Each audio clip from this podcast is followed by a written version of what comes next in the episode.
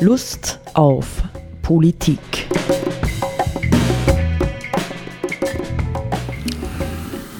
Liebe Hörerinnen und Hörer des Freien Radios Freistadt, Sepp Kiesenhofer und Roland Steidl begrüßen Sie zu einer neuen Folge Lust auf Politik.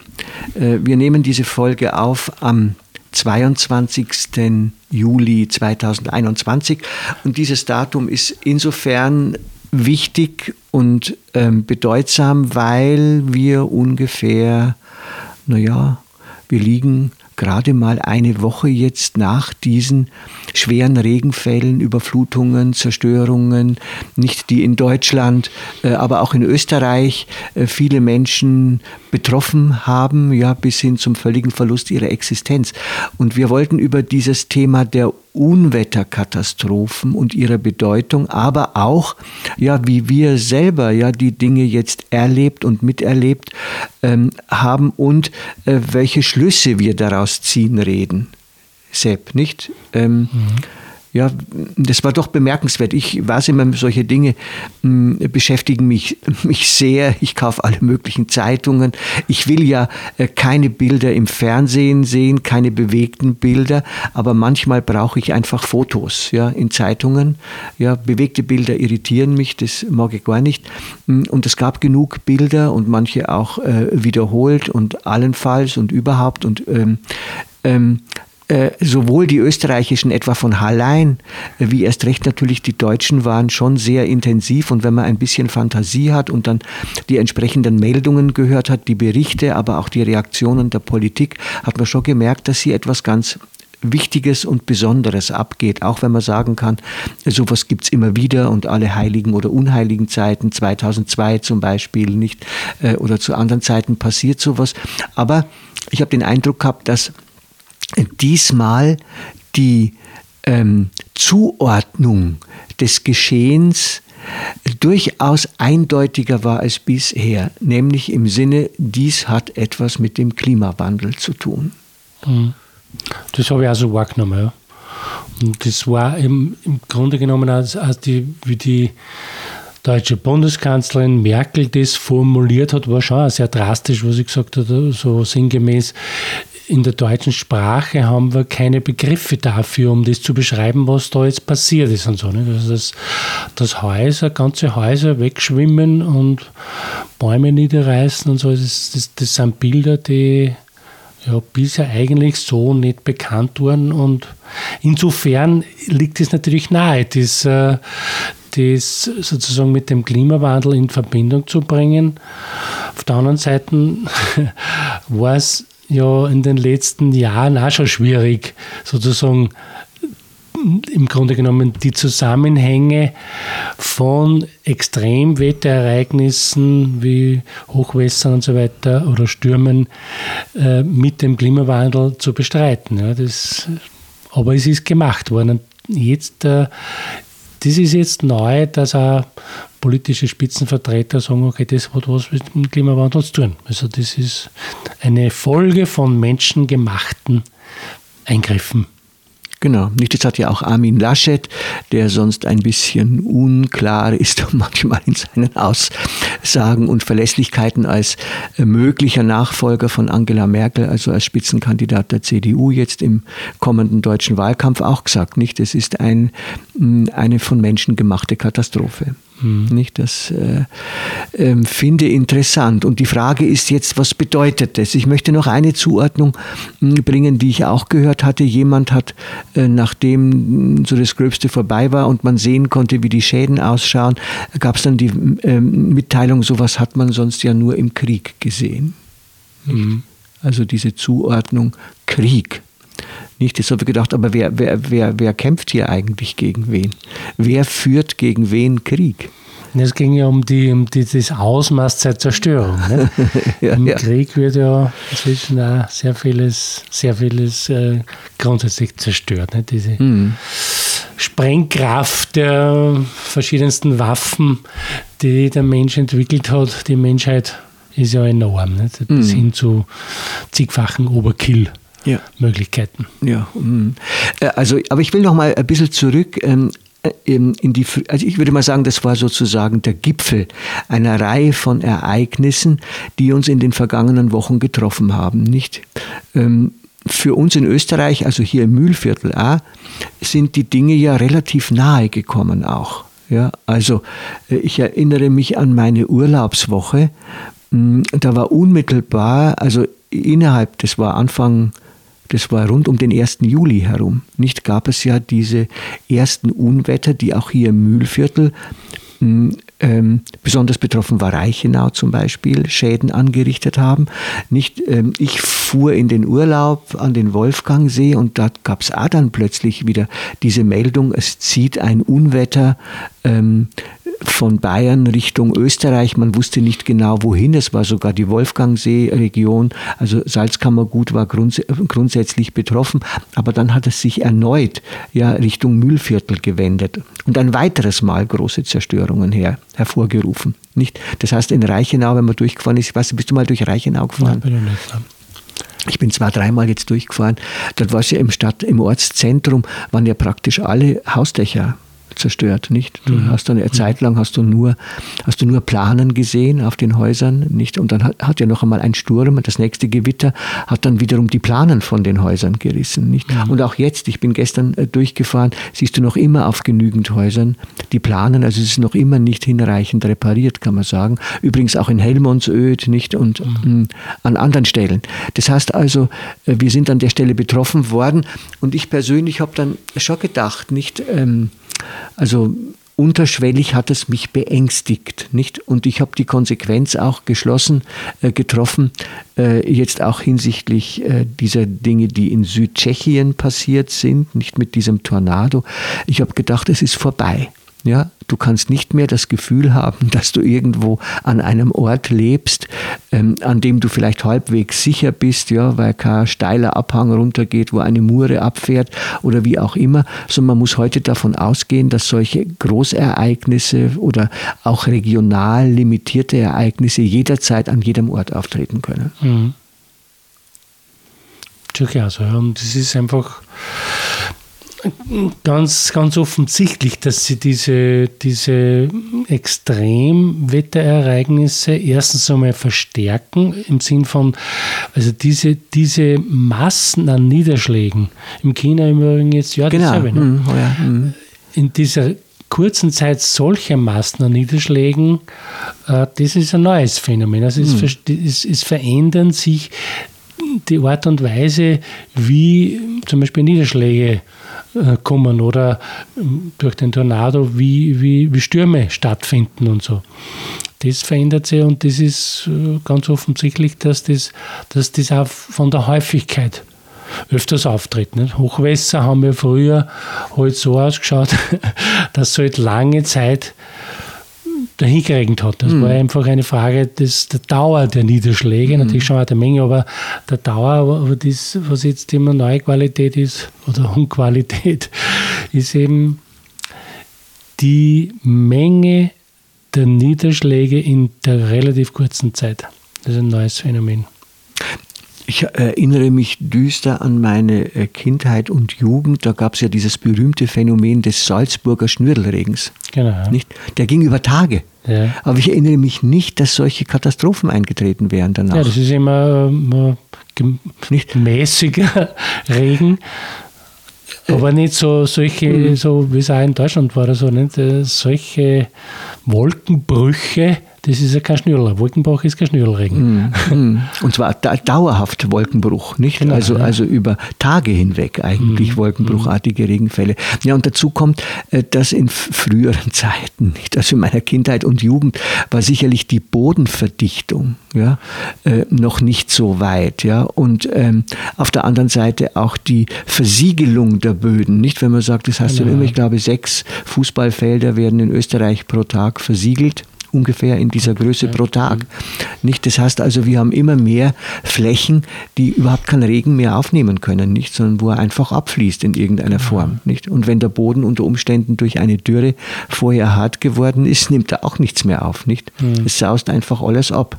Das heißt also, hier gibt es ähm, jetzt neben dem Thema CO2 ja, und Erderwärmung, das natürlich auch ganz massiv dahinter steckt, gibt es noch diese ganzen anderen äh, problematischen Entwicklungen unserer Zivilisation, ja, ja. Die, die da mitspielen mit, genau, Mitursache sind. Ja. Ich habe mir ja äh, immer wieder, denke ich mal, ich versuche ja immer ein bisschen verrückt zu denken. Nicht, weil ich habe den Eindruck, nur wenn man verrückt denkt, kommt man der Wahrheit näher. Also einer meiner Gedanken war äh, zum Beispiel, mh, mm, die Natur heute, ja, das, was die Natur uns an Verhalten entgegenbringt, ist das Spiegelbild unseres menschlichen Verhaltens. Ja, unsere menschlichen Attacken auf Natur, Mutter Erde, werden immer drastischer und radikaler, extremer, nicht? Und so werden zunehmend mit Verzögerung, ja, werden die Wirkungen ja, unseres natürlichen Lebensumfelds, Klima eingeschlossen, werden auch immer extremer und radikaler. Nicht? Und ich glaube, das, das vielleicht ist das irgendwie ein, ein hilfreicher Gedanke, einmal zu sagen, schauen wir uns doch einmal an, wie verhalten wir uns eigentlich nicht und ist nicht im Grunde genommen mh, das, was äh, heute auf diesen Ebenen, man denke an San Francisco und, und, und Kalifornien, dort brennt einfach alles. Ja, ja Russland und so, ähm, ja. Brasilien sowieso. Genau, ja. Auf der einen Seite gibt es diese Feuersbrünste, die nicht mehr enden, und auf der anderen Seite diese Wasserfluten, nicht die uns beschäftigen und ähm, ja, was hat das, was hat das letztlich mit unserem Verhalten und mit unserem Verhältnis und unserer Beziehung zur Natur zu tun? Ich finde im Übrigen das Bild finde ich, find ich hilfreich. Also, dass man sagt, die, diese Naturereignisse kann man auch mal durchaus als, als Spiegelung des menschlichen Verhaltens der Natur gegenüber betrachten. Ich bin nicht der Meinung, dass man das jetzt im kausalen Sinne jetzt irgendwie mhm.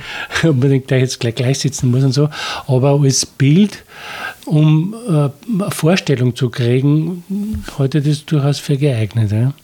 Aber die Frage ist eben, ja, was hat das mit, mit, mit unserem Verhalten zu tun? Und das ähm, Wahrscheinlich ist es eh immer, immer multikausal und, und das natürlich greift jede Analyse schnell mal zu kurz, wenn man es zu, zu eindimensional die mm. Phänomene mm. erklärt. Aber man kann nur sie da halt eher aufzählend annähernd mm. und annähern und meine, das, der eine Zusammenhang ist aus meiner Sicht, wissenschaftlich und auch insgesamt, glaube ich, ich weiß nicht, ob man sagen kann, das mehrheitsfähig ist und so, dass, dass einfach die, die Menge an, an, an Brennstoff, an fossilen Brennstoff, die die Menschheit bisher verbrannt hat und nach wie vor verbrennt, dass das dazu beiträgt oder der Hauptursache dafür ist, dass das CO2 in der Atmosphäre angereichert ist und das zu, einem,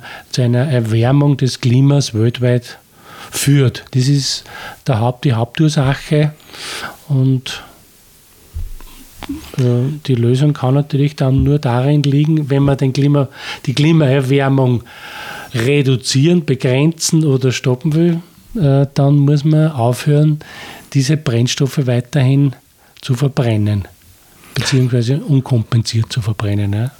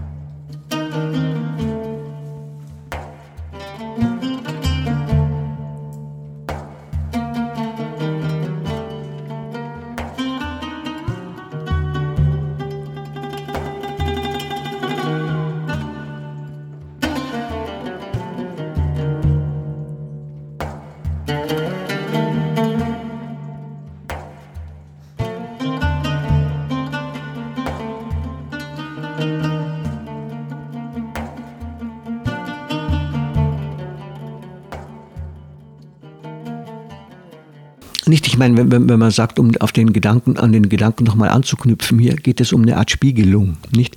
Dann kann man ja noch weitergehen.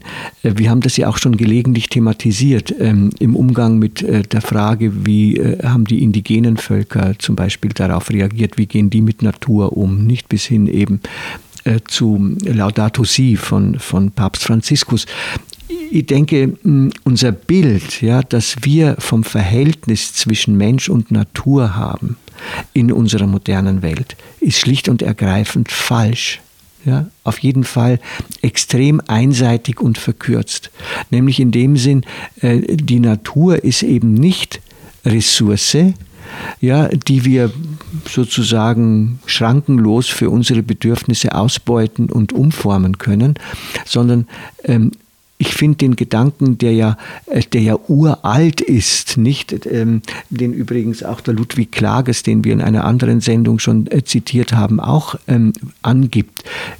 Der Mensch, ja, wir sind ein Teil des Organismus Erde. Ja, wir gehören dazu. Wir sind nicht etwas anderes. Ja, und wir werken das ja bis tief hinein in unsere Leiblichkeit, nicht? Wenn wir äh, äh, vergiftetes Essen oder vergiftetes Atmen ja, in der Luft, dann werden wir krank. Mhm. Ja?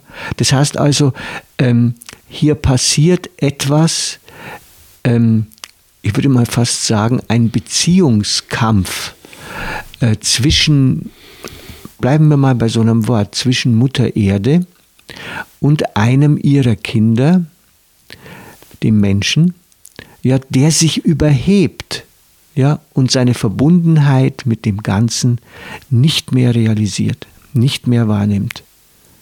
Ja, Verstehst du, was ich meine? Ja. ja das ist ein, eine, eine, wieder die, eine Frage der Entfremdung. Ja? Das heißt, wir nehmen gar nicht wahr, wie sehr wir im Grunde genommen Teil dieses Ganzen sind. Mhm. Würdest du sagen, dass sie dieses, diese falsche Sichtweise äh, inzwischen als falsch herausgestellt hat oder wie, wie verbreitet in der Menschheit, in der Gesellschaft nimmst du das wahr? Ist die Einsicht, dass wir eben nicht die Natur als Ressource verwenden, sondern dass wir uns dessen bewusst sein müssen, dass wir Teil dieses Organismus sind?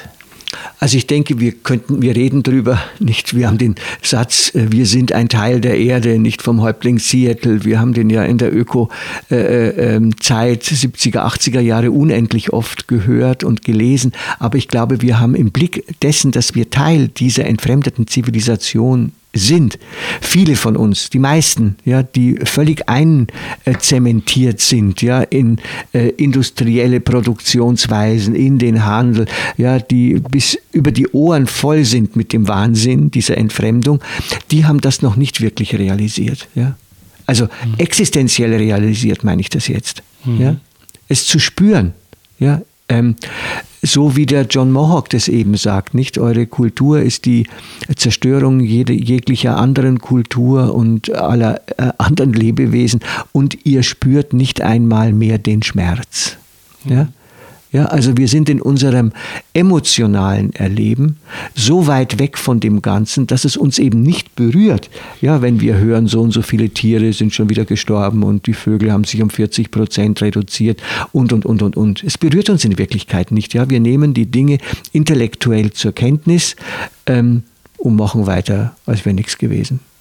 Was? Das ist mhm. schon der Stil, ähm, äh, den wir in dieser Zivilisation leben. Nicht? Also äh, anders gesagt, äh, wir verdrängen einfach, was wir wissen könnten und wir lassen es, wir lassen uns gar nicht betroffen machen davon. Und warum würdest du, wo würdest du die, die, die, die Ursache sehen, dass wir, wir als Menschheit, sage ich jetzt einmal ganz global, undifferenziert jetzt einmal alle dazu erklären, äh, dass wir das so verdrängen? Weil wir ein falsches Selbstbild haben, nicht? Wir haben einerseits haben wir ein falsches Bild von der Natur, ja, als sei sie äh, unsere Feindin, ja, die gezähmt werden muss. Klammer auf, man kann natürlich wahrnehmen, dass alle unsere Zähmungsversuche Schüsse in den Ofen sind. Nicht? Die Wildbachverbauung ist eigentlich eine Katastrophe unter gegenwärtigen Bedingungen und man spricht ja äh, schon längst wieder über Rückbau zum Beispiel, mhm. ja, Klammer zu, nicht? Ähm, und ich glaube, dass äh, dieses mh, mm, möglicherweise ist das christliche Selbstverständnis, ja, oder eigentlich Missverständnis gar nicht so unbeteiligt, äh, dass eben sagt, der Mensch sei der Herrscher über die Natur, nicht? Und wir haben das irgendwie missverstanden. Ja, ich glaube, dass wir dieses Gefühl haben, wir wissen alles besser, wir haben es in der Hand, wir machen es, wir gestalten es so, aber im Grunde genommen sind wir als Menschen gar nicht fähig, ja, äh, die Natur zu beherrschen. Denn überall dort, wo wir Herrschaft antreten und es uns um Macht geht, fällt es uns letztendlich meistens wieder auf den Kopf. Mhm. Ja, das heißt also, ähm, wir bräuchten ein demütigeres Selbstverhältnis und ein demütigeres Verhältnis äh, gegenüber der Macht von Mutter Natur. Im Sinn von, äh, dass wir uns äh, bewusst sind, dass unsere, eben, die, unsere Macht eine beschränkte ist. Ja, und im äh, äh, Bewusstsein dessen, ja, dass es wichtiger ist zu bewahren als zu gestalten und dass es wichtiger ist, zu fördern, anstatt zu beschneiden. Nicht? Also wenn man zum Beispiel an Albert Schweitzer denken würde wieder und seinen, ähm, seine Ethik der Ehrfurcht vor dem Leben, nicht, dann geht er ja davon aus, äh, von diesem großen Grundsatz, ich bin Leben, das Leben will, inmitten von Leben, das Leben will. Das heißt, wenn ihr eine solche Ethik ernst nehmt, heißt es, ich muss äh, die Lebensinteressen aller anderen Arten und Wesen genauso respektieren wie, wie meine eigenen Interessen. Und dann ist es im Grunde genommen eine sehr verantwortungsvolle Abwägung, nicht wie viel Natur kann ich ständig zerstören, kann ich mir zu eigen machen, kann ich benutzen, äh, ohne im Grunde genommen ähm, das Ganze zu gefährden. Nicht? Wir wissen ja, dass, dass äh, wenn du irgendwo in einem äh, Biotop eine Art ausrottest, rottest, dann hat das sofort Folgen für alles andere. Mhm. Nicht? Meistens negative nimmst bei. Mhm. Nicht? Und wenn man das jetzt, diese Einsichten jetzt zum Beispiel ähm, realisieren wollte, würde, was, äh, was würdest du sagen, wie, wie kann man sowas jetzt politisch realisieren?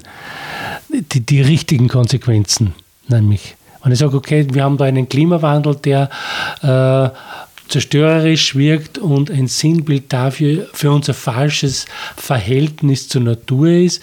Also muss man das korrigieren, wenn wir als Menschheit in organisierter Form überleben wollen. Äh, was, in, was ist jetzt ganz konkret politisch dann zu tun? Welche Maßnahmen sind zu setzen? Ich glaube, dass die Politik trotz allem an der Stelle nachrangig ist. Das heißt, die Voraussetzung für eine Veränderung ist, dass wir als Menschen ja tatsächlich, ähm, ich verwende manchmal, traue ich mich das Wort Umkehr, zu verwenden, eine Umkehr vollziehen müssten, ja, in unserem Verhältnis zur Natur. Das heißt, wir müssten ihr wirklich wieder begegnen. Das Gegenteil ist aber der Fall, nicht? Wir digitalisieren uns zu Tode jetzt langsam, nicht? Der digitale Totalitarismus schlägt volle Länge zu jetzt. Stattdessen müssten wir hinausgehen. Wir müssten den Blumen begegnen, nicht? Hm, wir müssten sie wahrnehmen lernen, wir müssten den Tieren begegnen, wir müssten sie schützen lernen und, und, und, und, und, sodass wir wirklich eine Beziehung zur Natur wieder bekommen und sie nicht nur etwas ist, ja, was zu organisieren ist, ja, was in irgendeiner Form äh, äh, mit bestimmten Maßen abzufertigen ist oder wie auch immer, sondern was tatsächlich ähm, zum Ausdruck bringt, unser Verhältnis dann, dass wir eben innerhalb einer großen Familie von Lebewesen eine Rolle spielen, nicht? Und diese Rolle kann eine missbrauchende und destruktive äh, Rolle sein und diese Rolle kann auf der anderen Seite eine fördernde, eine ähm, äh, unterstützende, eine äh, nach Ausgleich strebende oder wie auch immer sein. Wir haben, wir haben schon unglaublich viel kaputt gemacht, das muss man ganz ehrlich sagen, nicht? Und es wird uns davon, bin ich auch ganz überzeugt, in der nächsten Zeit wird uns ganz, ganz viel von dem auf den Kopf fallen, nicht? Und die Dinge, wie sie jetzt in Deutschland passiert sind, das sind auch für Europa, sind das halt Vorboten, nicht? Hm. Von Dingen, die noch heftiger werden. Äh, das kann gar nicht anders sein. Mhm. Also das heißt, der Punkt ist für mich der, der auf Umkehr abzielt. Äh, Meinst du jetzt im individuellen Sinne, dass jeder Einzelne oder jede Einzelne umkehren muss? Ja, auch unsere. Oder, oder wie weit ist. Äh, wie siehst du den politischen Zusammenhang? Äh, ich denke mir, wir sollten äh, davon ausgehen, dass es gut wäre, wenn diese großindustriellen Projekte, diese Riesenkraftwerke und Co., wenn die bald einfach nette Ruinen sind, die von Efeu überwachsen werden. Mhm. Dann kommen aber die verantwortlichen Politiker daher oder herinnen und sagen Arbeitsplätze und so. Nicht? Wir müssen äh, ja. den Tourismus aufrechterhalten, das sind ja. Arbeitsplätze. Wir müssen die Flugindustrie aufrechterhalten, das heißt nur Arbeitsplätze. Also die, einzige, die einzige Sorge, die ich, was die Flugindustrie äh, anlangt, hege, ist, wo soll denn der gesamte Müll gelagert werden? Der Flugzeuge, die wir nicht mehr brauchen werden. Nicht? Das ist ein Problem. Aber man kann es vielleicht irgendwie gut pressen. Ich habe keine Ahnung. Nicht? Ich meine nur, ähm, natürlich heißt das, ja, wenn wir ähm, spüren würden, was wir als Teil dieser Natur, ja, den anderen Geschöpfen alles antun, wenn wir das wirklich spüren würden, dann würde von dort aus eine Dynamik ausgehen, die ein hohes Interesse daran hat, Dinge zu verändern, ja, gesellschaftliche Strukturen zu verändern und und und. Ich vermute, dass es zu ganz anderen Produktionsformen wieder, wieder kommt. Ich ich äh, halte es für falsch. Ich halte es wirklich für einen der falschesten Schritte, die wir je tun konnten, äh, das, das gediegene Handwerk äh, zugunsten der industriellen Produktion aufzugeben. Handwerk ist eine viel höherwertig ja, als diese maschinelle Produktion von irgendetwas. Warum haben wir das an, die, an diese äh, Mega-Industriebetriebe abgegeben? Das ist doch verrückt. Ja? Mhm hat was zu tun mit äh, Kapitalvermehrung. Nicht? Naja, sicher. Nicht. Naja, ähm, gut, wir, wir, nähern uns dem Ende. Na, wir müssen noch eine Sendung machen dazu. jetzt. Wir machen gleich jetzt noch eine dritte heute. Werden wir sehen, ja.